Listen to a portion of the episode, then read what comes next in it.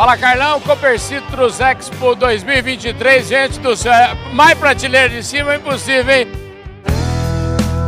Podcast Fala Carlão.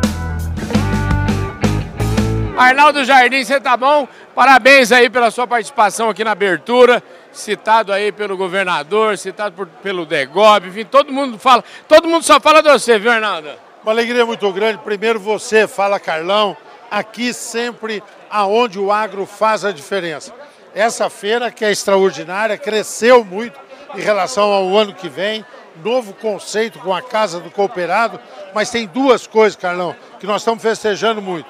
Quando veio a reforma tributária, eu falei muito com o Fernando Egob, falei muito com o Santim da Cooper Citrus e da Credit Citrus também. E nós discutimos primeiro uma ameaça que havia ao cooperativismo. Não sei se você acompanhou isso com detalhe. A proposta primeira que veio de reforma tributária praticamente acabava com o cooperativismo.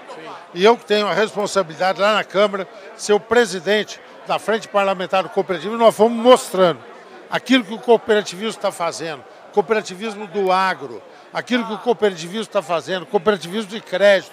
Fomos, convencemos, apresentamos uma proposta e ó, gol! Golaço! Marcamos o cooperativismo garantido na reforma tributária. Agora nós vamos ter que, na legislação, detalhar, zerar por isso, tudo bem. Uhum. Segunda questão, o agro. Nós começamos também, sabe como se fosse um jogo? Você está perdendo de 2 a 0. Por quê? O que, que tinha? Ali tinha uma argumentação de que o agro era pouco taxado. Por quê? Porque quem analisava isso via o agro como o ato de plantar, colher e criar.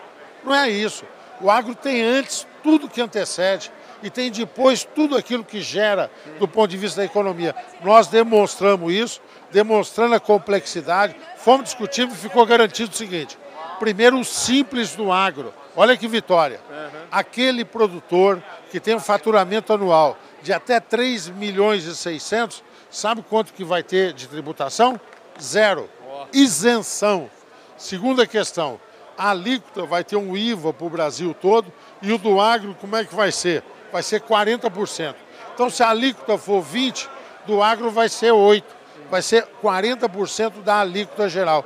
E por fim, cesta básica, alimento porque muito se dizia que podia encarecer o alimento, e nós sabemos que a nossa base é fornecer o alimento de qualidade, a menor custo. Nós tínhamos que garantir isso.